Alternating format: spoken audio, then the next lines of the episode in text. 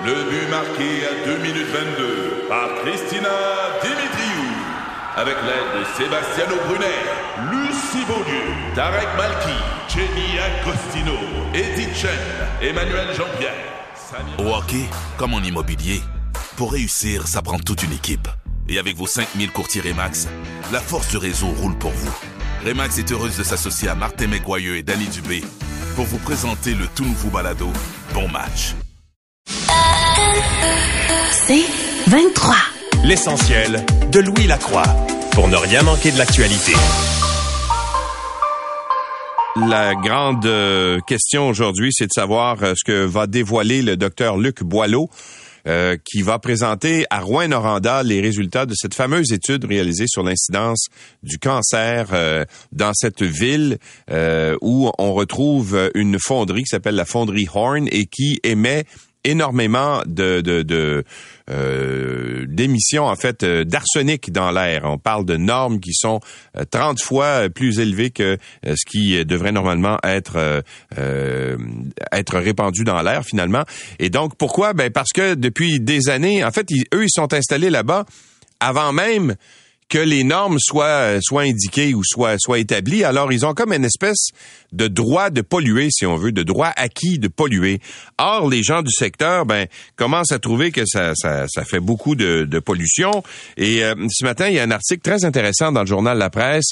Euh, on s'est rendu sur place et, on, on a parlé à des résidents du secteur, entre autres à, une femme qui s'appelle Mélissa Milhomme. Et euh, elle, elle, vit dans le quartier Notre-Dame, là où est située la, la fonderie Horn. Donc, elle vit tout juste à côté avec son conjoint Maxime Leclerc et leurs enfants. Elle dit, on aimerait bien ça de déménager, mais on peut pas. Parce que le taux d'inoccupation là-bas est de 0,3% Il n'y a pas de logement disponible. Alors même si elle voulait déménager, elle pourrait pas. Et évidemment, quand il y, a très peu de logements, ils coûtent très cher.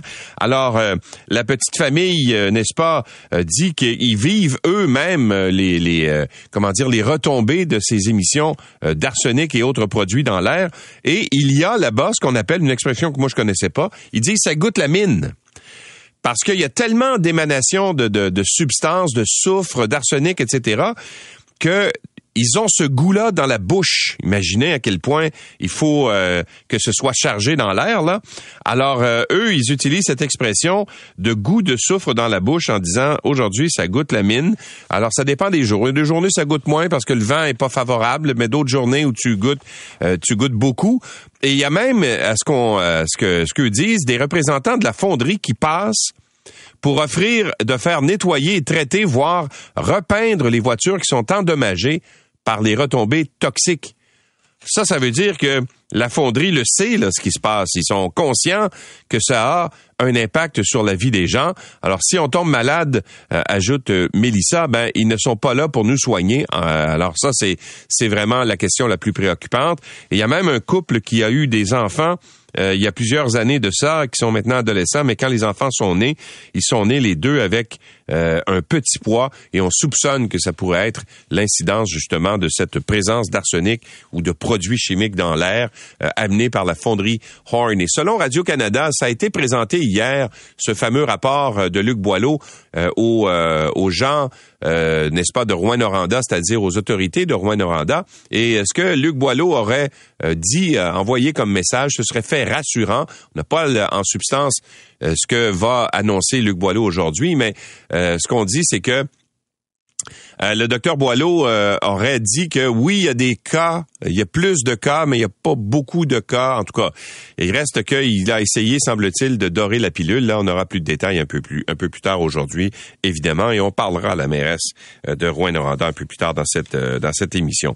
Et François Legault hier a dit qu'il n'excluait euh, pas l'option de la fermeture de la mine en disant si on n'est pas capable de se conformer aux normes, la, norme c'est trois euh, nanogrammes par mètre cube d'air. Et en ce moment, les émanations sont à peu près à hauteur de 100 nanogrammes. Alors c'est 30 fois plus élevé, c'est beaucoup. Et euh, M. Legault a dit s'ils sont pas capables de se conformer ou de réduire euh, de façon assez importante euh, les émanations, ben là on, envisage de, le- de les fermer. Sauf que le problème c'est que c'est quoi euh, la norme? Ils- Eux disent là à la mine, oui, oui, on veut bien euh, travailler pour baisser euh, pour baisser les émanations, mais jusqu'à quel point?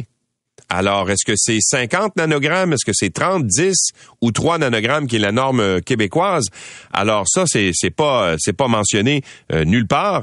Et euh, François Legault, lui, a même ouvert la porte à aider financièrement cette entreprise pour qu'elle puisse justement mettre en place des dispositifs et réduire les émanations. Le problème, c'est que ils font 5 milliards de profits par année. C'est une méga entreprise, multinationale, parce que ça a été racheté par une multinationale dont le siège social est en Suisse, si je ne m'abuse. Ils font 5 milliards. Ils ont-tu vraiment besoin de l'argent du gouvernement du Québec pour être capable de se conformer aux normes euh, euh, sanitaires les plus élémentaires, c'est-à-dire euh, faire en sorte que les gens soient en santé là-bas. Alors, on n'aura plus de détails là-dessus aujourd'hui, évidemment, parce que c'est un dossier très important. Euh, et vous vous souvenez, euh, restons en, Abitibi, vous vous souvenez le, le, le, le, drame de cet homme, euh, Gordon Richard Genet, qui était mort dans le secteur de Sainte-Terre parce que, bon, il avait fait une, une crise cardiaque ou un problème cardiaque. Et donc, on l'avait trimballé, là, parce que l'urgence de Sainte-Terre était fermée, puis on l'envoyait à Val-d'Or, puis après ça, on l'envoyait dans un autre hôpital un peu plus loin. Donc, on avait pointé du doigt la fermeture de euh, l'urgence de, de Sainte-Terre pour expliquer le décès de Monsieur Genet, euh, qui a dû attendre et faire beaucoup de, de, transport en ambulance pour finalement recevoir des soins et c'était trop tard, il est décédé. Or, la fermeture partielle du CLSC de Sainte-Terre l'automne dernier n'est pas un élément déterminant dans le décès de M. Genet. C'est euh, ce que dit la coroner Geneviève Thériault dans un rapport qui a été rendu public hier. Euh, dans le journal Le Devoir, on fait, on raconte cette histoire-là. En fait, ce qu'on dit, c'est que euh, l'homme de 65 ans avait des conditions, une condition qui de toute façon aurait mené sans doute à son décès parce que euh, lui, il a attendu longtemps. Il pensait qu'il faisait une espèce de d'indigestion. Il y avait des. Il pensait pas que c'était une crise cardiaque, que c'était grave cette espèce de rupture euh, d'anévrisme sur sur l'aorte euh, ventrale abdominale. Et donc, il a attendu parce qu'il savait pas ce qu'il avait. Et donc, s'il avait pas tant attendu, ben probablement qu'on aurait pu le sauver. Dans le cas euh, actuel, euh, ben il a attendu euh, tard dans la nuit, il pensait que ça allait passer, finalement ça ne passait pas, et donc il a appelé l'ambulance, mais il était déjà trop tard. C'est la conclusion de la coroner là-dedans. dans le journal La Presse ce matin, on nous fait part d'une nouvelle assez inquiétante en termes euh, de sensibilité des renseignements personnels. Tu sais, on a tous dans notre téléphone des photos, puis euh, des textos qu'on envoie à des proches, puis un paquet d'informations sur nous d'ailleurs. Eh bien, sachez que la GRC a accès aux caméras, aux micros d'appareils mobiles, aux photos, aux vidéos, aux textos, les entrées dans votre calendrier, vos documents financiers. La GRC a tout ça. On utilise depuis euh, cinq ans des logiciels espions qui donnent accès à ces données pour des euh, personnes qui font l'objet d'enquêtes. Alors, c'est un article de Mélanie Marquis ce matin dans la presse qui est très intéressant. En fait, ces renseignements-là ont été dévoilés devant euh, un comité euh, parlementaire, n'est-ce pas, à la demande de députés conservateurs qui voulaient avoir des renseignements justement auprès de la police de la GRC, à savoir quels sont les logiciels qu'ils utilisent. Et la, la police fédérale a discrètement dévoilé qu'elle a recours à ces méthodes. Le problème, c'est qu'elle le fait sans avoir consulté le commissaire à la protection à la vie privée du Canada au préalable. Alors, ils ont recours à ces logiciels-là depuis 2016. Ils s'en servent mais ils n'ont pas pensé que c'était une bonne idée de consulter le commissaire à la protection de la vie privée pour savoir si c'était correct de faire ça. Alors, euh, c'est assez étrange comme décision. Cette division de la GRC est munie de ce qu'on appelle d'outils d'enquête sur appareil, mais en réalité, c'est des logiciels espions qu'on implante. Par exemple, si vous êtes soupçonné d'un crime ou quoi que ce soit, là, ça ressemble un peu à des renseignements qu'on pourrait aller chercher quand, euh, par exemple, on veut faire euh, de l'écoute électronique. Mais pour faire ça, ça prend le mandat d'un juge. Et eux semblent le faire avec un logiciel qui s'appelle Pegasus. Les données peuvent être euh, recueillies euh, euh, sur votre téléphone directement, les textos, courriels, communications privées qui ont été envoyés ou reçus au moyen du téléphone, les photographies, les vidéos, les fichiers audio qui ont été enregistrés sur l'appareil. Tout ça est accessible à la GRC qui a refusé, bien sûr, de répondre aux questions des journalistes là-dessus. Alors, c'est assez inquiétant que cette que cette façon de pas de faire de la GRC. On a bien sûr beaucoup parlé hier de cette euh, euh, de ce de, ce procès qui a eu lieu à Trois-Rivières et dont le, le principal suspect là-dedans ou celui qui avait été accusé, l'ingénieur Simon Hull, a reçu une absolution inconditionnelle. Alors lui, il agresse une autre personne euh, au cours d'une soirée bien arrosée, se retrouve chez. Euh, je, vous fais grâce de tous les détails là, euh, parce que c'est bon, c'est pas nécessaire d'avoir tous ces détails-là pour comprendre l'histoire, mais ça, se passe en 2017 et donc il s'en va prendre un, un, verre avec des amis dans un bar puis là, après ça ils sont en état d'ébriété puis il se retrouve chez un ami avec une jeune femme euh, qui elle aussi euh, est en état d'ébriété. Il se couche et il dort. Mais quand la jeune femme se, se, se réveille, elle est en train d'être prise en photo et elle se rend compte qu'elle a été agressée sexuellement par euh, Simon Hull, qui a même des photos d'elle sur son téléphone. Alors, il va en procès. Ça prend deux ans avant qu'il plaide coupable. Finalement, il plaide coupable. Et là, il, il reçoit une absolution conditionnelle d'un juge là-bas euh, qui euh, le juge Mathieu Poliquin de Trois-Rivières qui affirme que Hull, 30 ans, ne mérite pas de casier judiciaire pour son crime commis lors de cette fête bien arrosée en 2019. J'ai dit 2017 tantôt, mais c'est 2019. Alors, son arrestation, sa mise en accusation et le délai de plus de deux ans à penser aux conséquences sont suffisamment dissuasifs, a dit le juge en affirmant que l'alcool consommé par Hull ce soir-là peut permettre d'expliquer son comportement. Ben voyons donc. Alors, évidemment, ça a choqué à peu près tout le monde hier. La députée Véronique Yvon euh, du Parti québécois était, bien sûr, euh, avait pas de mots pour euh, décrire son, comment dire, sa, surprise de ce, de ce, de ce, de ce verdict. Et la députée libérale Isabelle Melançon aussi s'est dite choquée et bouleversée, même outrée par ce jugement, n'est-ce pas, du juge Mathieu Poliquin.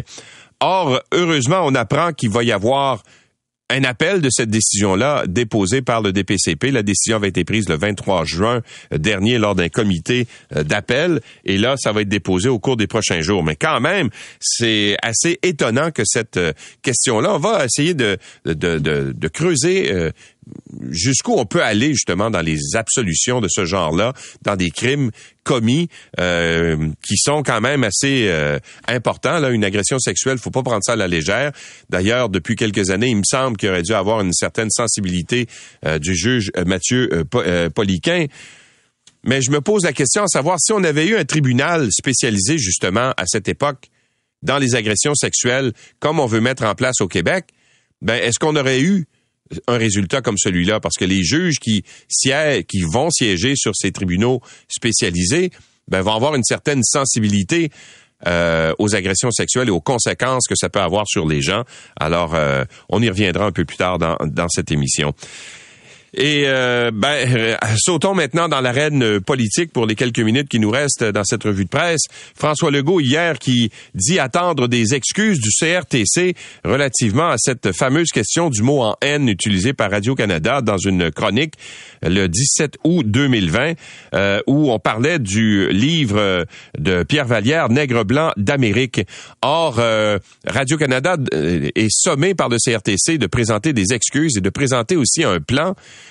euh, sur la qualité de, de la diffusion qu'il compte mettre en place. Or, François Legault, hier, euh, lui aussi, euh, s'est dit étonné de cette réaction du CRTC et ce n'est pas à Radio-Canada de présenter des excuses pour avoir utilisé le mot en haine dans l'une de ses émissions, mais bien au Conseil de radiodiffusion et des télécommunications canadiennes de le faire. Alors, ça semble de plus en plus, le CRTC semble de plus en plus faire l'unanimité contre lui. Il y a une lettre ouverte également qui a été déposée par un paquet de, personnes qui sont liées justement aux communications. Cogeco en fait partie pour dénoncer justement euh, cette, euh, euh, cette demande ou cette ordonnance du CRTC à l'égard de Radio-Canada. C'était hier présentation de candidats pour la CAQ. Il y en aura d'autres qui seront présentés aujourd'hui d'ailleurs. L'ex-journaliste et politicienne aux allégeances conservatrices et fédéralistes, Pascal Derry, euh, va représenter la CAQ dans le comté de Repentigny. Ça a été annoncé euh, hier et elle s'est fait bien sûr poser des questions euh, sur, sur, sur, sur, plein de choses, notamment parce que Mme Derry, jusqu'à tout récemment, était porte-parole d'Air Canada. Et elle était aux côtés euh, du président Michael Rousseau. Souvenez-vous, là, il y a quelques, il y a quelques mois de ça, c'était en novembre dernier, euh, quand Michael Rousseau a dû se défendre d'être unilingue anglophone tout en vivant à Montréal depuis près de 14 ans. Lui, disait qu'il était fier de ça, d'être capable de vivre à Montréal sans apprendre le français. Or, c'est Pascal Derry qui était la responsable des communications de Radio-Canada à cette époque-là. Alors, les gens, les journalistes hier présents sur place lui ont posé la question, à savoir, euh, ben, est-ce que vous approuvez la loi 96 sur la protection de la langue, française?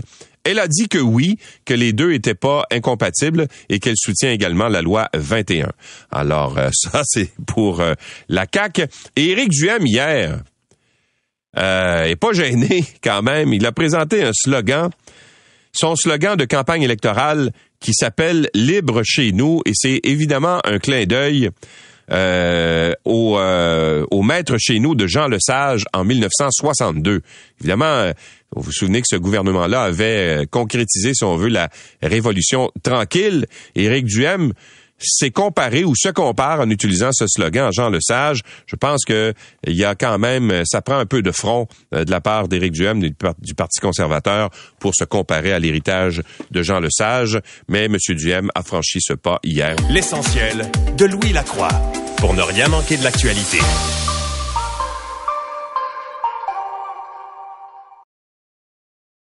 L'essentiel de Louis Lacroix puisqu'il faut se lever même l'été pour ne rien manquer de l'actualité.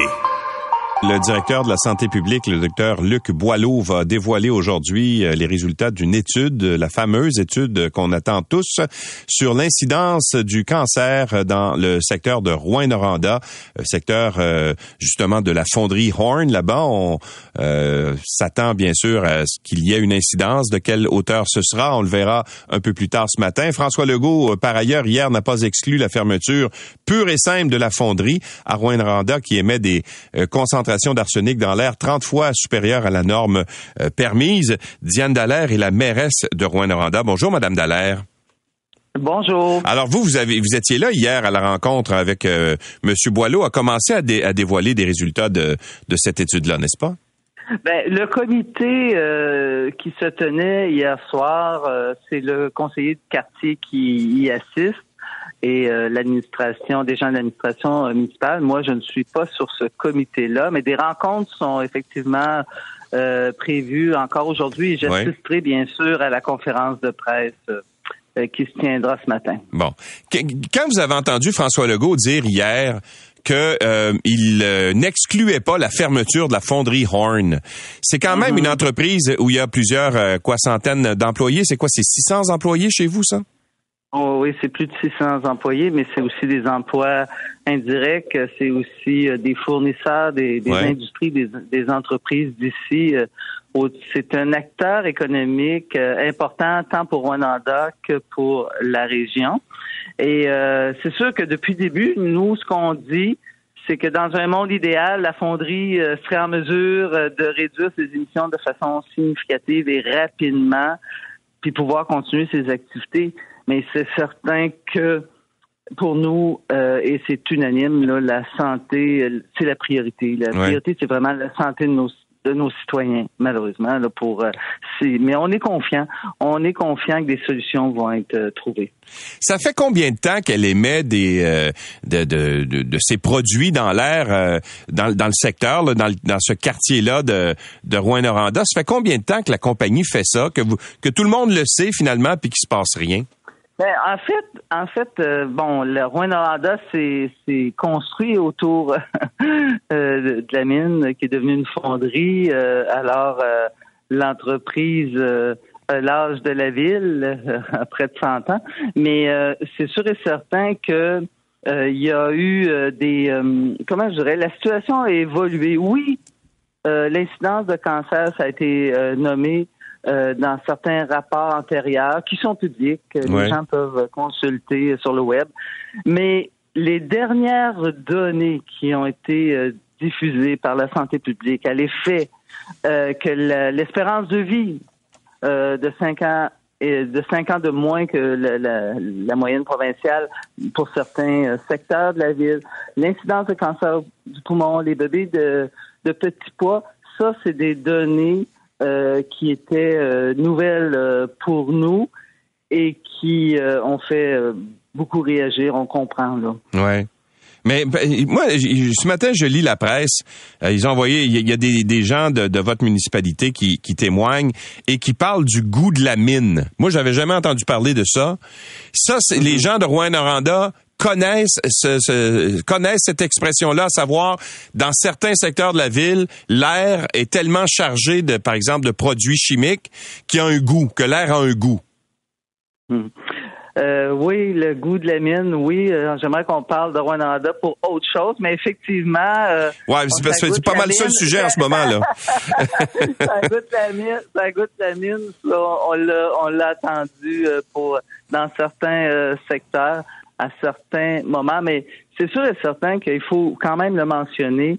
Euh, la situation euh, s'est améliorée quand même. Il y a eu des investissements faits par l'entreprise. Il y a des projets qui se sont réalisés, d'autres qui sont à réaliser, des investissements qui se, qui se font, bon, qui font que les, ça, ça réduit. Mais nous, ce qu'on dit, c'est vraiment que ce n'est pas assez rapide. Il faut que ce soit en accéléré de façon significative parce que ce n'est plus accessible acceptable. Il y a des choses qu'on...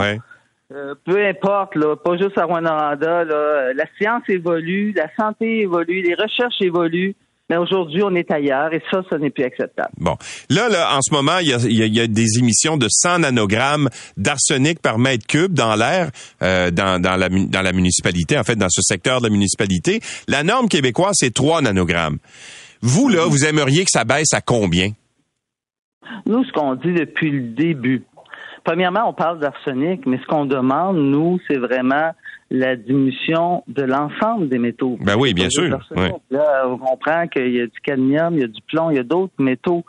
Nous, euh, on le répète, tous les efforts euh, doivent être mis en place pour tendre le plus possible vers la norme, puis dans un délai très court, parce que on a beau dire 3 nanogrammes, mais dans combien de temps? Ça peut pas attendre 10 ans, vous comprenez, là. Il y a des délais. Puis, il faut se rappeler que le 3 nanogrammes, c'est une moyenne annuelle aussi. Alors, nous, ce qu'on a demandé, premièrement, on a sollicité une rencontre avec le premier ministre qui devrait se tenir de façon euh, imminente. Mais nous, ce qu'on a dit clairement, clairement, c'est que parce qu'on parle beaucoup là, de 3 nanogrammes, ces choses c'est correct. Et ce qu'on veut, c'est un plan global pour la santé euh, de nos gens. C'est qu'on dit oui, un plan qui va inclure un, volet de réduction des émissions à la source, c'est sûr, mais aussi des, des, mesures euh, qui vont venir soutenir nos gens au niveau de la, du dépistage, du traitement, du support ici, autant physique que psychologique, parce que je vous, vous dirais que il y a beaucoup d'anxiété présentement. Mais si on n'en parle pas de, cette prise en charge euh, des citoyens qui sont touchés par euh, cette situation. Ça aussi, c'est très important. Alors, je pense que le plan global, tout doit se faire de façon simultanée. On peut pas, euh, oui, on réduit, mais en même temps, on prend soin de notre monde. Mais Madame Dallaire, c'est parce que moi, c'est quoi la relation que la ville entretient avec la fonderie Horn? Parce que ça appartient maintenant à une, multinationale qui fait des profits euh, hyper importants.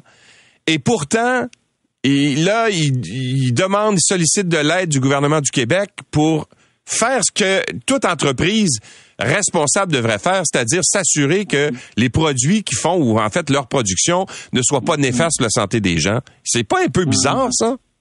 Oui, ben moi je suis d'accord avec vous, tu sais que euh, normalement ça devrait être à l'entreprise justement de, de payer tout ça que j'ai dit puis que je redis. Je vais vous donner un exemple. On a on a tenu une conférence, euh, pas une conférence, une entrevue cette semaine. On a annoncé, on a mis un comité pour euh, annoncer euh, les travaux de verdissement qu'on qu'on fait dans le quartier Notre-Dame. Alors pour tenter, parce que c'est une recommandation de la santé publique, pour tenter d'améliorer l'air pour les gens. Ben, c'est sûr que ça, c'est c'est plus de 6 millions c'est une aide du gouvernement qu'on a eue. Oui, vous direz, ça devrait être l'entreprise. Mais nous, ce qu'on dit, c'est que si l'aide du gouvernement vient faire en sorte qu'on peut agir de façon plus rapide, parce que là, on parle de l'air qu'on respire, là. Alors, moi, le, le, 6 millions, oui, on l'a pris, puis on travaille, puis on est en train de faire les travaux. Ouais. Mais... Oui, peut-être ce serait l'entreprise, mais on n'a plus le temps d'attendre. Alors, si le gouvernement, je ne sais pas, je ne sais pas comment ça va aller, mais si le gouvernement, le fait que le gouvernement mette des sommes, vient faire en sorte qu'on pourra accélérer les actions, faire rapidement des, des, choses concrètes pour améliorer la santé, la qualité de l'air, ben on va dire oui. Mais je comprends tout à fait que dans le principe de base, ça devrait être l'entreprise. Mais si ça permet d'accélérer les actions, on va dire oui. Ça coûterait combien, euh, à votre connaissance, euh, installer des filtres euh, pour faire en sorte justement qu'on n'émette plus ces, ces, ces, fameux métaux lourds dans, dans l'air? depuis le début qu'on dit qu'on n'est pas des spécialistes et je n'ai puis c'est pas si simple que ça, je crois. Par contre, on sait que, comme je vous dis, il y a des des, travaux, euh, des projets à venir. On sait aussi que nos chercheurs, euh, des professeurs aussi de notre université euh, travaillent aussi sur des solutions. Il y a des choses qui, sont qui avancent. Ce qu'on dit et qu'on redit, c'est que là, il faut que ça se fasse en accéléré. Ce n'est plus acceptable. Alors, vous allez être présente, j'imagine, aujourd'hui à la présentation du, du docteur Boileau. Vous, ah, ben. vous Absolument. Vous l'attendez, vous attendez à quoi? Ben écoutez, euh, à ce qu'on puisse expliquer vraiment les, écarts au niveau euh, de l'incidence du cancer, pourquoi ces écarts-là ont un rendement. Il faut savoir, il faut aller au fond des choses. Et nous, on a réitéré, on réitère au docteur euh, Boileau et au gouvernement la, la, demande vraiment importante de mettre en place un plan global centré sur la santé des citoyens de Rwanda. Madame Dallaire, merci beaucoup d'avoir été avec nous ce matin. Ça m'a fait plaisir. Bonne journée. Au revoir. Diane Dallaire est la mairesse de Rouen-Noranda. L'essentiel de Louis Lacroix. Puisqu'il faut se lever même l'été pour ne rien manquer de l'actualité. Ben, les touristes semblent de retour. Euh, en tout cas, hier, je me promenais dans le Vieux-Port, puis euh, ça parlait euh, plein de langues autres que le français et l'anglais. Je trouve ça encourageant. Je trouve ça le fun qu'il y ait du tourisme international qui soit de retour chez nous. les commerces sont pleins, c'est-à-dire les restaurants, les terrasses, etc. Essayer de trouver une, table dans un restaurant après après 6 heures le soir, c'est assez assez difficile. Donc c'est une une bonne nouvelle, mais quand même, il reste certains irritants, entre autres les Airbnb sont très très nombreux. On en a parlé au cours des derniers jours, dernières semaines relativement à la pénurie du logement. Est-ce qu'il y en a plus que ce que l'on croit? Ben certains pensent euh, que oui. On discute de tous ces sujets avec la ministre du Tourisme, Caroline Prou. Bonjour, Madame Prou. Bonjour, M. Lacroix. Alors, euh, je sais pas si vous êtes allé faire un tour dans, le Vieux-Montréal par les temps qui courent, mais il y a, pas mal de monde. Ça doit vous satisfaire? Vous devez être contente? Ben, j'arrive de la Gaspésie où j'ai passé un séjour, puis c'est bien agréable de voir des plaques de l'Ontario, euh, des plaques des maritimes qui s'amènent en Gaspésie pour la pêche, pour euh, pour les vacances. effectivement, il y a euh, une reprise de ce tourisme international, international qui, qui entre sur Montréal. On l'a vu, entre autres, avec le Grand Prix de Formule 1 du Canada, où le taux d'occupation dans les hôtels à Montréal est à 96 Donc, oui, il y a une reprise qui est là, qui est au Québec. On a fait une vaste campagne pour aller chercher nos amis ontariens euh, du nord-est euh, des États-Unis et évidemment de, la France, qui est le premier marché outre-mer, et les résultats sont très positifs euh, pour l'instant. Est-ce que vous diriez que c'est revenu au, niveau qu'on avait avant la pandémie ou si on est, il y a encore du, rattrapage à faire? Moi, je pense qu'il y a encore du, rattrapage à faire. Les croisières vont bien. Vous savez qu'on n'a pas eu de croisière pendant deux ans. les réservations sont en avance sur 2019. On aura un portrait beaucoup plus précis à la fin de l'été. Les résultats, on vous les partagera au début de, l'automne. C'est très encourageant, donc, de revoir les gens revenir et, voyager. Euh, les Québécois continuent de voyager au Québec. Les Ontariens sont encore intéressés euh, par le Québec. L'Ouest canadien euh, découvre le Québec avec des nuitées, des séjours. Vous savez qu'on calcule ça en termes de nuitées moyennes. Euh, donc, l'Ouest canadien, presque une semaine et demie euh, ici au Québec. Les maritimes, 5,8 nuitées. Les Américains, presque six mhm. jours au Québec. Et puis les Français, bon, ben, qui... Euh, aiment toujours autant le Québec. On parle d'à peu près 11 nuits au Québec. Donc, des retombées économiques, de l'argent frais euh, qui rentre au Québec. Bon.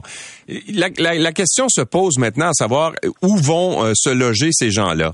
Est-ce qu'ils vont, par exemple, dans les hôtels? Est-ce que les hôtels sont pleins en ce moment? Ou est-ce qu'ils vont sur la plateforme d'appartements euh, touristiques? Là? Bon, on connaît Airbnb, il y en a d'autres. Mm-hmm. La plus la plus connue, c'est Airbnb, évidemment. là.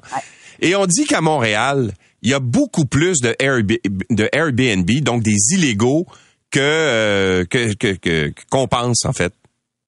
Bon, prenons les Français, OK? Les, principaux types d'hébergement qu'on va choisir les Français pour le Québec, pour Montréal. On parle des grands établissements commerciaux à 40% Des établissements de petite taille, euh, on parle de 38% puisqu'on appelle l'hébergement de type Airbnb collaboratif, on est à 26% C'est un peu ça. Les Américains également choisissent presque à 60% les grandes chaînes hôtelières.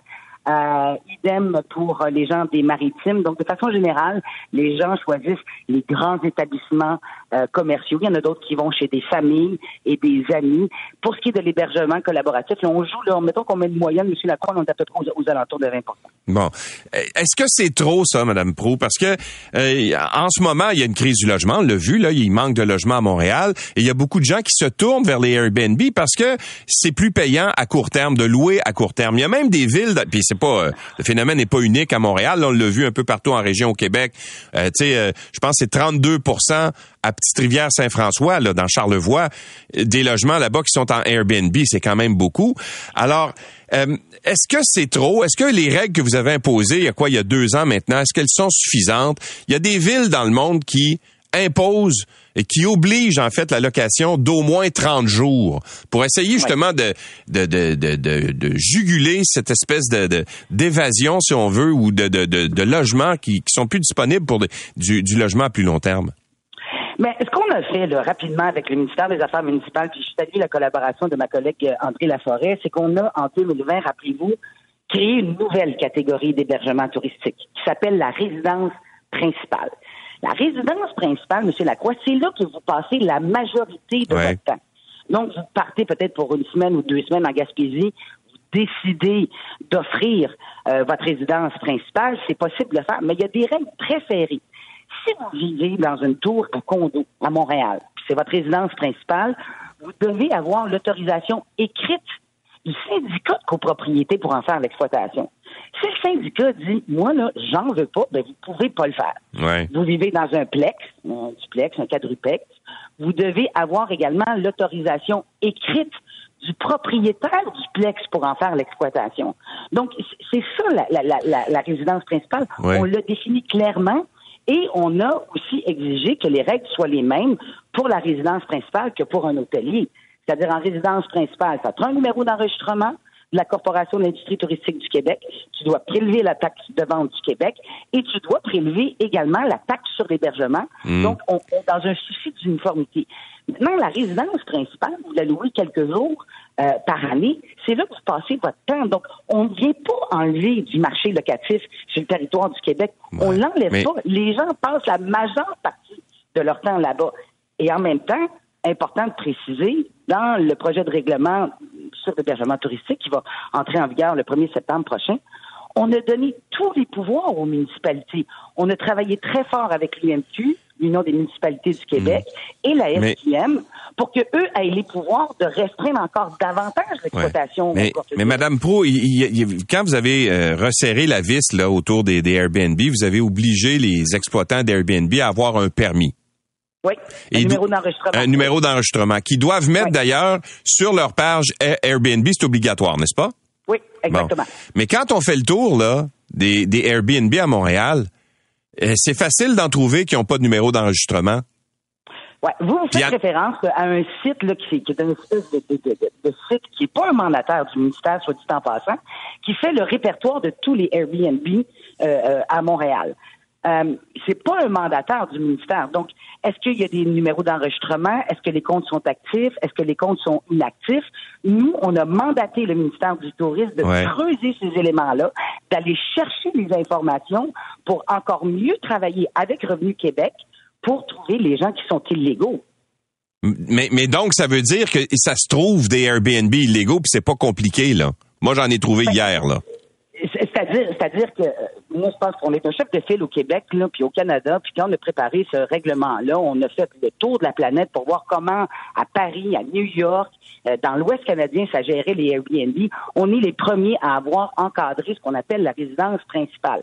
Est-ce que c'est parfait? La réponse, c'est non. Mais on travaille présentement avec le ministère du Tourisme pour creuser ces éléments-là et trouver les gens illégaux. Mais oubliez pas que les arrondissements à Montréal, ils ont le pouvoir de restreindre euh, la location courte durée. Ils ont ce pouvoir-là. Les municipalités également ont ce pouvoir-là. On leur a donné les outils pour pouvoir restreindre, mhm. limiter ou carrément interdire l'exploitation courte durée. Mais est-ce qu'il y a suffisamment de surveillance qui se fait? Est-ce qu'il y a suffisamment d'inspecteurs, de gens qui vont sur le terrain puis qui vont voir comment ça se passe puis justement essayer de dénicher ces habitations-là qui sont en fait ces, ces, ces, ces immeubles locatifs-là illégaux? Est-ce qu'il y en a assez? Il y en a combien d'abord? Ben, premièrement, c'est une information qui doit demeurer privée parce qu'on ne veut pas partager ça avec le public. Revenu Québec fait une Moses de bonne job.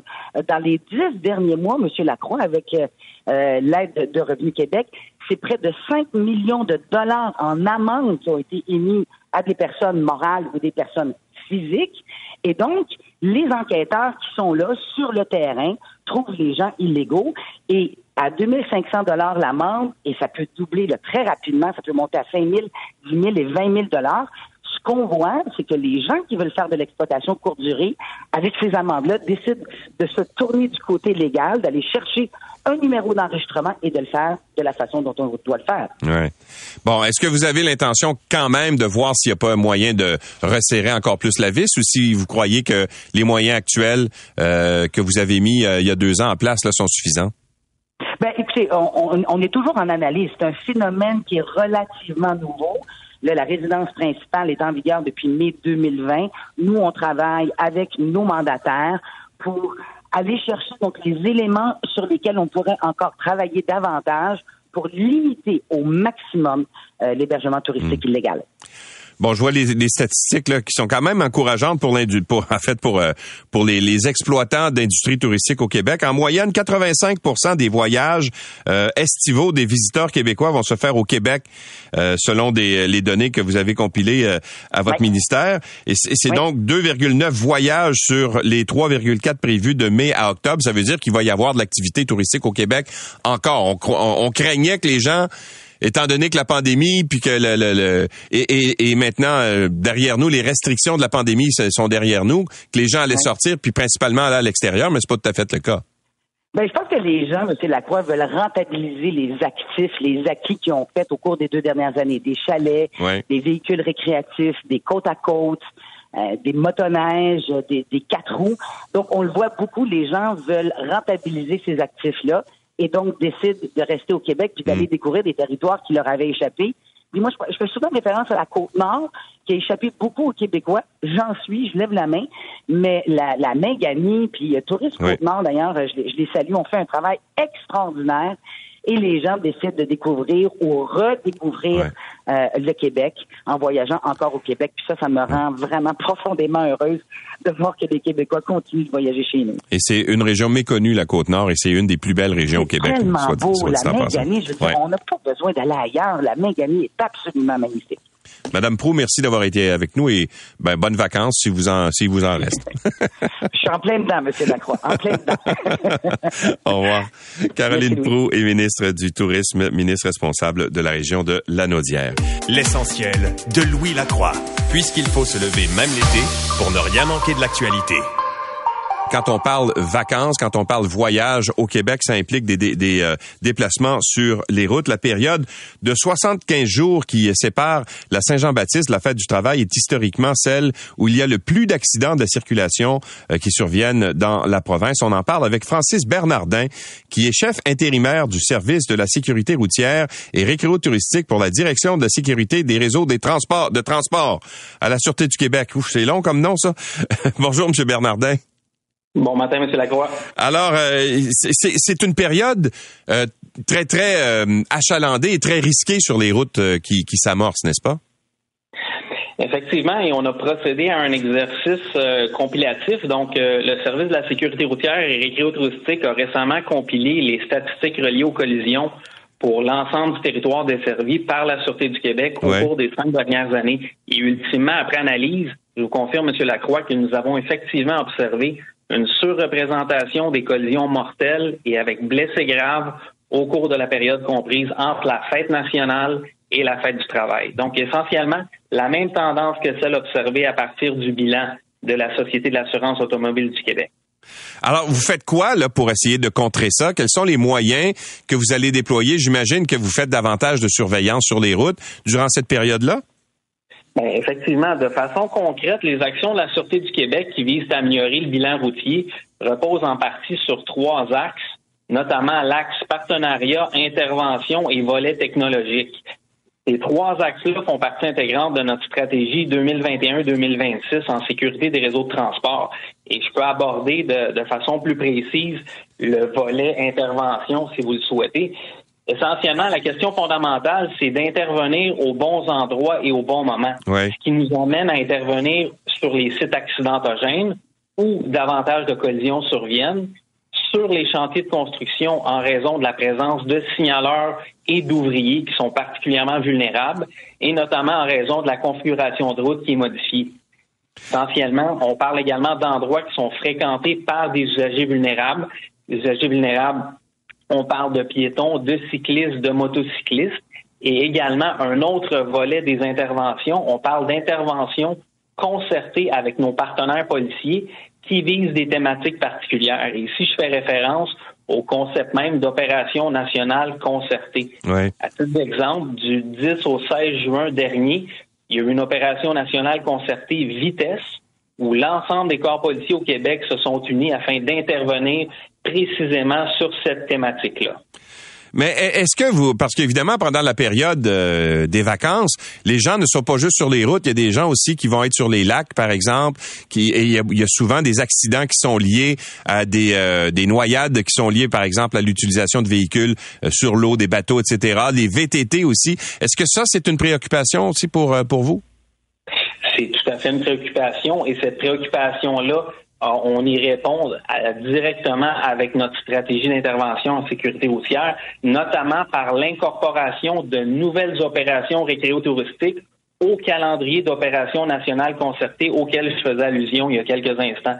Donc, on parle d'ajout d'une opération nationale concertée qui vise spécifiquement les quadistes. Ouais. Ça s'est déroulé du 4 au 5 juin dernier. On parle d'une opération nationale concertée nautique qui va se dérouler à la fin du mois de juillet. Donc, c'est vraiment une, une, stratégie qui vise non, non, seulement les interventions sur le réseau routier conventionnel, mais sur le réseau hors route et sur les différents plans d'eau à l'échelle provinciale.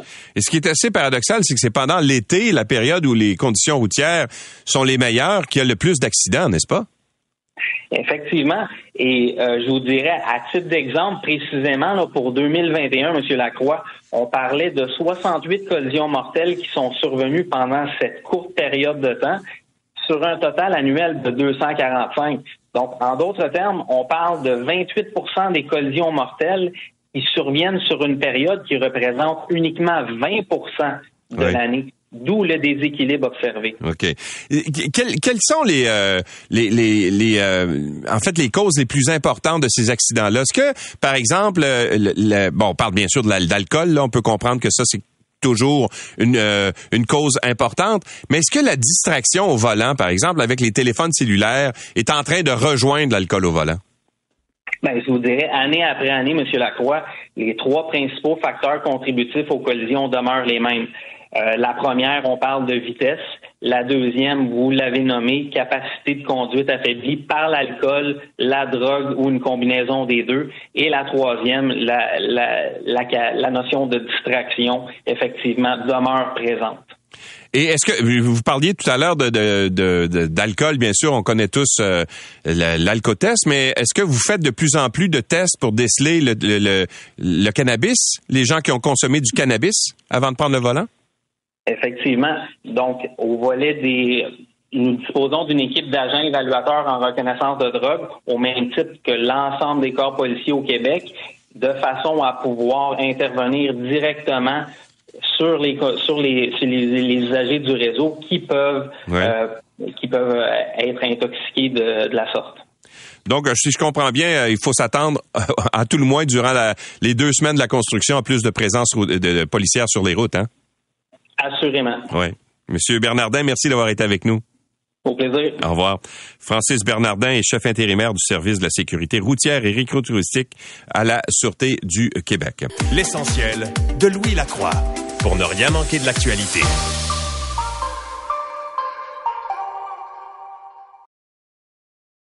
L'essentiel de Louis Lacroix, puisqu'il faut se lever même l'été pour ne rien manquer de l'actualité. Va maintenant se, tourner vers cette euh, cette cause qui a fait beaucoup euh, jaser hier. C'est le journal de Montréal, euh, le premier qui a dévoilé cette histoire. Un ingénieur de Trois-Rivières qui a été reconnu coupable d'agression sexuelle contre une femme, dont il a d'ailleurs photographié les, les parties intimes. il a obtenu une absolution conditionnelle du tribunal et le juge a déterminé que l'accusé a généralement démontré être une personne de bonne moralité. Euh, ça a acheté tout le monde à terre, cette histoire-là, d'autant que le juge dit, oui, il avait pris de l'alcool, mais ça peut expliquer son comportement. Des choses que nous trouvons tous quand on, lit ce jugement-là. Euh, assez euh, particulière, d'autant qu'on est dans une période où on essaie de faire en sorte d'enlever la banalisation des crimes sexuels. On en parle avec Nicole Gibault, qui est juge à la retraite. Bonjour, Nicole. Bonjour, Louis. Quand vous avez vu ce jugement-là, vous, êtes-vous tombé de, de, votre chaise? Oui, effectivement. Euh, j'ai dit, ben voyons, une absolution conditionnelle en matière d'agression sexuelle. Et j'ai voulu, évidemment, comme tout le monde, euh, m'assurer, parce que il y a quand même une chronologie dans le genre. C'est pas que des agressions sexuelles, c'est minime là, mais il y, a, y a, une certaine chronologie, un attouchement, euh, bon, frôlement ou quelque chose du genre. c'est des fois, euh, on en entend parler, puis Dieu sait s'il y en a eu des absolutions conditionnelles ou inconditionnelles, même dans ce genre de dossier. Mais là, on parle pas de la même chose. Là. On parle d'une agression sexuelle.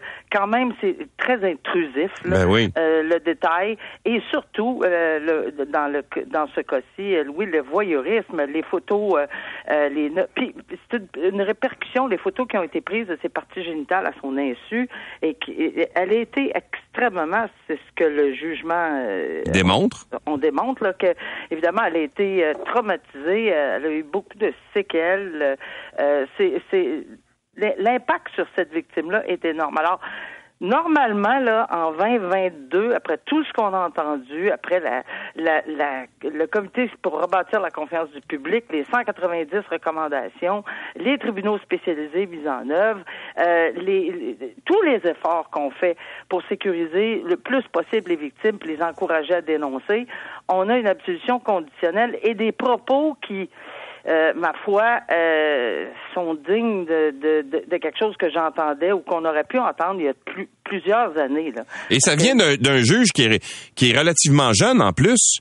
Alors, On peut se dire, mais tu sais, parfois on dit, ben peut-être que euh, les gens n'ont pas évolué avec, je sais pas trop, mais lui c'est un jeune juge qui devrait être sensibilisé à ça. Ben, c'est exactement la réflexion que j'avais quand quelqu'un m'a demandé. J'ai dit, ben, OK, mais ça se peut, parce qu'il reste peut-être certaines personnes qui ont des peut-être des idées préconçues un peu plus avancées dans la profession, en âge également. Mais non. Alors, mais tout ça pour dire que euh, c'est très mal pris, Louis, cette décision-là, parce que justement, euh, ça donne quel message? Euh, quel message ça envoie à la, à la, à la société, à la communauté? Sur le sérieux vraiment là, dans, dans lequel on, on avance euh, les propos comme ça, de dire qu'une qu'une agression sexuelle a été somme toute de courte durée. Celle-là m'a chuté à terre. Ben oui euh, somme toute de courte durée. Je, veux dire, il n'y a pas une agression sexuelle intrusive de cette façon-là, de courte durée. Ça n'a pas d'importance. mais, mais euh, Nicole, je me demandais parce qu'on parle beaucoup euh, justement des, des fameux euh, tribunaux spécialisés en matière d'agression sexuelle. Si ça avait été dans un tribunal comme celui-là, est-ce que, est-ce que, à votre avis, on aurait eu le même le même résultat, la même sentence? Parce que on peut comprendre que dans un tribunal spécialisé, euh, autant les, avocats que, les juges sont sensibilisés aux causes euh, d'agression sexuelle. ma réponse, euh, Louis, là-dessus, évidemment, là, j'ai pas de boule de cristal, mais je pense que oui, on aurait pu. C'est pas parce que le tribunal spécialisé qui va être en fond, qui, qui y en a qui sont des projets pilotes présentement. Ouais. euh, oui, c'est sûr qu'une absolution conditionnelle ou inconditionnelle pourrait arriver. Maintenant, les paramètres qui entourent cette décision-là, avec les propos qui sont tenus, là, peut-être qu'on aurait euh, eu une une formation plus adéquate parce que à mon avis ce genre de propos là je sais pas où on peut accepter ou comment on peut accepter ce genre de propos en matière d'agression sexuelle. Euh, et c'est sûr qu'il y a l'autre irritant euh, c'est un irritant qui fait qu'il y a une perception pour la population en ce moment qu'un ingénieur de bonne euh, euh, qui- a une bonne famille, qui a eu la chance dans la vie, etc., ben, a eu plus de chance. C'est faux parce que c'est pas ça qui existe vraiment euh, lorsqu'on absout quelqu'un. C'est pas, c'est pas comme ça. Mais malheureusement, ça a été pris comme ça. Peut-être que c'est la façon, la technique euh, de rédiger euh, cette décision-là, ou les mots, ou les propos employés. Euh, Louis, on a des, des je veux dire, il a, il a travaillé fort. Là. Il y a beaucoup de matériel dans cette décision-là.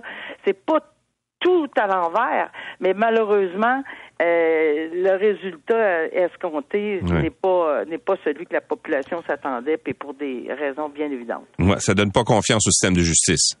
Ben c'est parce que c'est Ça, on c'est est sûr. dans ce on est dans ce système-là présentement de vouloir Ouais. rebâtir la confiance, puis là on est tiré par en bas là. Ouais. Euh, c'est une décision qui tire par en bas. On espère que la Cour d'appel, puisque le DPCP en appel, va pouvoir poser des balises. Ça se peut qu'il n'y ait pas eu d'erreur de droit, puis qu'on fasse toute une analyse, puis qu'on reparle de la personne bien informée en droit, puis etc.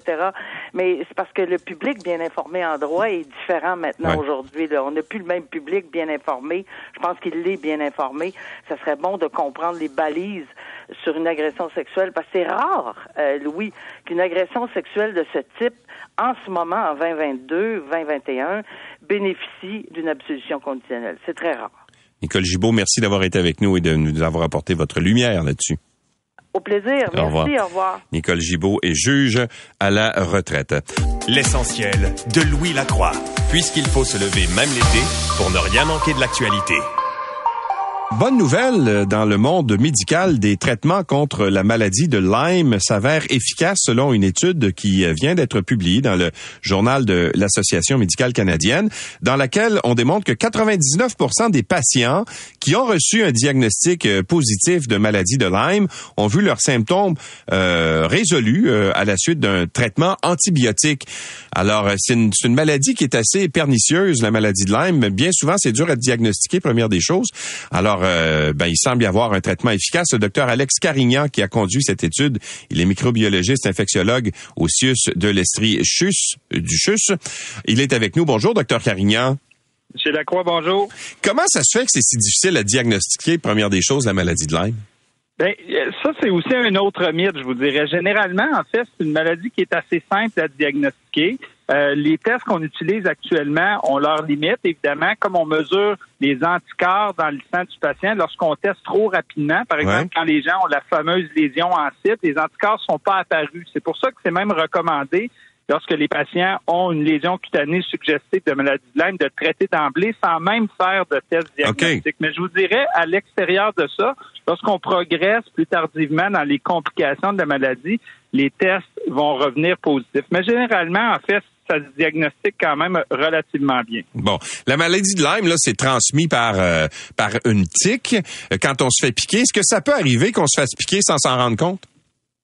Oui, je dirais que même c'est une majorité en fait de, de, de gens qui vont se présenter avec une maladie de Lyme qui n'avaient pas noté une morsure, une piqûre de tique lors euh, dans les semaines précédentes. Donc effectivement, souvent c'est très petit, hein, en fait, puis en fait selon le stade de la parce qu'on peut se faire piquer c'est parce qu'on appelle une nymphe, qui est le premier, un des premiers stades de la tique, c'est très très petit, souvent très difficile à voir. Et ok, et, et donc d'où peut-être l'idée justement préconçue que c'est difficile de diagnostiquer. Les gens peut-être ne le savent même pas ce qu'ils ont au départ. Oui, effectivement, souvent en clinique, quand on voit des, des patients atteints de maladie de Lyme, effectivement, ils se présentent bon, avec des signes qui peuvent être parfois assez classiques, mais comme ils n'avaient pas noté la, la piqûre de tique, à ce moment-là, ils sont peut-être moins moins sensibilisés. Mais je dirais que ça, c'est un des éléments positifs aussi de notre étude. On voit que les gens sont de plus en plus sensibilisés parce qu'au fil de l'étude, on a noté que les gens consultent plus rapidement. C'est-à-dire que le moment entre les premiers symptômes et la première consultation a diminué au fil des années. Donc, je pense que les efforts de sensibilisation, entre autres de la santé publique, fonctionnent. Les gens mm. sont plus alertes, sont plus sensibilisés, consultent plus rapidement. Les médecins aussi débutent les traitements plus rapidement ce qui fait qu'au fil de l'étude, on a aussi noté une baisse des complications au fil des années. Ouais. Qu'est-ce que ça cause comme complication, la maladie de Lyme, justement, et que vous arrivez à contrôler maintenant, ou en fait à éliminer avec le traitement antibiotique? Je dirais que bon, il y, a, plusieurs types de complications. Il y en a trois majeures. Il y a les complications neurologiques. La maladie de Lyme, lorsqu'elle se dissémine dans l'organisme, peut causer des méningites et euh, entre autres une paralysie faciale. Donc, euh, un peu comme la paralysie belle là, que notre ancien premier ministre Jean Chrétien avait dont euh, il avait souffert. Ce n'était pas à cause de la maladie de Lyme dans son cas, mais la maladie de Lyme peut causer ce type d'atteinte. On peut voir des complications cardiaques avec des arythmies cardiaques des arthrites, donc des inflammations au niveau des articulations. Ce sont, je dirais, les, plus fréquentes complications. La plus fréquente étant vraiment la paralysie euh, faciale. Et là, ça se traite comment? Le traitement antibiotique, euh, est-ce qu'il est, euh, j'allais dire, invasif? Est-ce que c'est difficile à supporter ou c'est assez facile à, avoir accès à ce traitement-là? En termes d'accès, en fait, c'est très simple. C'est un antibiotique. Dans la grande majorité des cas, un antibiotique qu'on donne par voie orale, qu'on appelle la doxycycline, qui est disponible. Donc, il y a certains effets secondaires, mais euh, qu'on peut obtenir partout au Québec, dans toutes les pharmacies. Donc, ça, ce n'est pas, disons, ce n'est pas compliqué. Euh, bon, donc effectivement, il faut encourager les gens lorsqu'ils ont des symptômes à consulter rapidement pour qu'on puisse l'administrer. C'est un traitement qui va aller généralement de 10 à 28 jours en fonction du stade de la maladie. Mais effectivement, notre étude a montré que près de 99 des gens, lorsqu'ils trois mois suivant le début du traitement, n'avait plus de signes de la maladie. Par exemple, s'il avait une paralysie faciale, elle est disparue. S'il avait une arythmie cardiaque, elle n'est plus présente. Donc, ce sont effectivement des hmm. signes qui sont très encourageants. Et, il faut prendre ce traitement-là pendant combien de temps? On parle de 10 à 28 jours. Euh, il y a des études, en fait, bon, parfois des gens qui ont des symptômes persistants, euh, comme de la fatigue. Il y a des études qui ont démontré que prolonger le traitement pendant plusieurs semaines n'a aucun impact et va apporter des effets secondaires importants. Donc, euh, euh, généralement, ça ne va pas au-delà de 28 jours. Dans très rares cas, on peut prolonger légèrement, mais je dirais que généralement, c'est hmm. entre 10 et 28 jours de traitement.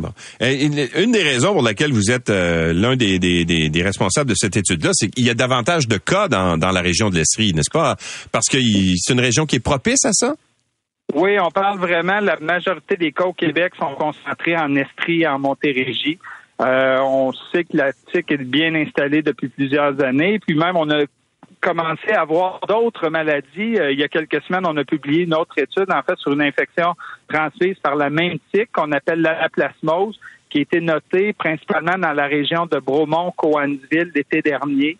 Donc, euh, je pense que malheureusement, on a peut-être été un peu réactif face à l'arrivée de il y a quelques années, mais là, on doit être plus proactif parce qu'on le sait, le, territoire des tiques s'étend vers le nord de plus en plus, sont porteuses d'infections qui n'étaient pas présentes chez nous auparavant. Donc, on, doit, euh, disons, être vigilant face à ça. Et qu'est-ce qu'elle fait, cette nouvelle infection-là, dont, dont euh, j'ai euh, pas trop compris le nom? L'anaplasmose, en fait, c'est une bactérie qui est transmise exactement par la même tique qui transmet la maladie de Lyme avoir des symptômes qui peuvent s'apparenter, je dirais même à la COVID. C'est-à-dire qu'elle va donner beaucoup des, euh, bon, de la fièvre, des maux de tête, des douleurs musculaires. Ce sont vraiment les principaux symptômes. C'est quand même des symptômes qui sont assez distincts de la maladie de Lyme. On va pas voir, entre autres, de l'atteinte cutanée comme on peut le voir avec la maladie de Lyme. Euh, donc, les gens qui ont eu des, qui, qui, vivent dans les régions à risque, je dirais encore Estrie, Montérégie, éventuellement on peut en avoir dans d'autres régions, mais il faut être vigilant. Et ça renforce le besoin à la fin d'une journée de plein air. Euh, entre autres, les gens dans le nord-est des États-Unis ont développé ce réflexe-là de, de, vérifier la, pour la présence de tiques. Quand on va à l'extérieur, on regarde à la fin de la journée, souvent les tiques vont s'installer dans les plis cutanés, donc derrière les genoux, sous les bras, derrière les oreilles. Euh, parce que lorsqu'on se fait bon, plus rapidement, on la retire, bien sûr, moins le risque d'infection est grand. Et l'autre élément important, c'est que maintenant, on peut prendre un traitement préventif avec une dose de l'antibiotique qu'on utilise pour le traitement, mais une seule dose qui peut permettre de réduire les chances de contracter la maladie de Lyme. je vais vous poser une question. Vous allez trouver ça bien niaiseux, euh, docteur Carignan, vous qui êtes un scientifique et moi, euh, un animateur de radio. Euh, moi, j'ai un chien puis on le traite pour les piqûres de tiques. Pourquoi ça n'existe pas chez les, chez les humains? C'est pas niaiseux du tout. Ben, en fait, euh, actuellement, bon, il y a un vaccin qui est en développement. En fait, il y a une étude qui devait avoir lieu au Canada, malheureusement, qui était, euh, disons, recentrée vers les États-Unis, mais il y a un vaccin. Et des, médicaments qu'on peut donner, en fait, pour éloigner les tiques. Euh, malheureusement, en fait, ça n'a pas encore, disons, il n'y a pas eu de développement à ce niveau-là chez l'humain. Euh, effectivement, dans les prochaines années, ça pourrait être intéressant d'avoir ça dans notre arsenal pour prévenir l'infection en, plus, mais euh, donc, il y a des développements, il y a de la recherche qui se fait actuellement. Chez nous, évidemment, comme on est une région très, très touchée, on s'intéresse beaucoup à ça en recherche aussi. Donc, on, espère avoir d'autres bonnes nouvelles à annoncer dans les prochaines années. Bon, en terminant, si jamais je me fais piquer par une tique, est-ce que je dois euh, immédiatement consulter mon médecin ou systématiquement consulter le médecin? Mettons, je m'en ben, rends compte l'après-midi, là.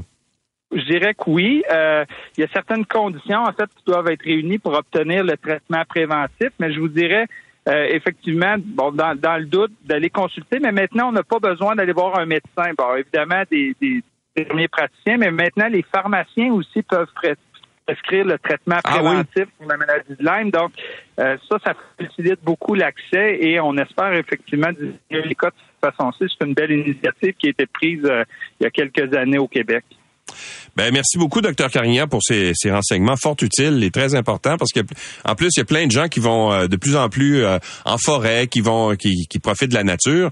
Alors, euh, ça peut être, les risques sont, sont, sont, importants, donc il faut, il faut être au courant de tout ça. Merci, docteur Carignan. Absolument. Mais c'est pas, c'est pas une question de se priver de la nature. On veut pas faire perdre pas peur à personne. Je pense qu'il faut être sensibilisé. Moi-même, je suis un, maniaque de, plein air, de forêt, de, nature. Donc, euh, on continue nos habitudes, mais on développe peut-être des, nouvelles habitudes pour euh, se prémunir contre l'infection. Tout à fait. Merci beaucoup. Au revoir. Merci, au Bonne fin de journée. Euh, le docteur Alex Carignan, qui est microbiologiste infectiologue au CIUS de l'Estrie et qui a donc participé à l'élaboration de cette étude. L'essentiel de Louis Lacroix. Merci d'avoir été avec nous. On se donne rendez-vous demain. C'est 23.